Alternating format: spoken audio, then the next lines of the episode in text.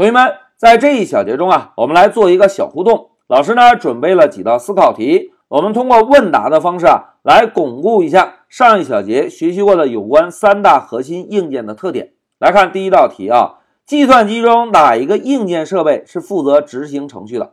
来，同学们异口同声，CPU，因为 CPU 是负责干活的，对吧？那再来看第二道题，同学们，内存的速度快还是硬盘的速度快？哎，非常好，大家又是异口同声，内存，对吧？因为硬盘需要一圈一圈转来找数据，而内存呢，我们可以直接从芯片中读取到数据，内存的速度要比硬盘快很多。那接下来再看第三道题，同学们。我们的程序是安装在内存中的，还是安装在硬盘中的？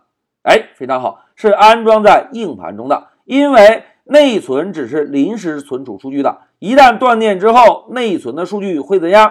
哎，会消失，对吧？而硬盘呢，是一个永久性保存数据的，除非我们主动删除，否则这个文件啊会永久的待在我们的硬盘里。那接下来再看第四道题，同学们有这样一句话。我买了一个内存条，有五百 G 空间，这句话对吗？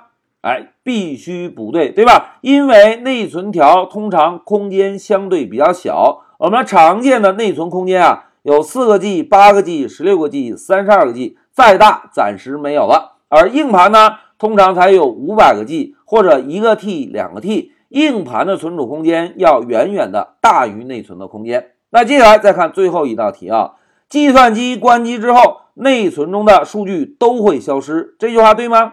哎，必须对，对吧？因为内存只是临时存储数据的。好，讲到这里啊，老师呢就跟大家做了一个小互动，把我们三大核心硬件的特点再给同学们巩固了一下。一句话讲，CPU 是干活的，内存速度快，空间小；硬盘速度慢，空间大。现在老师暂停一下视频。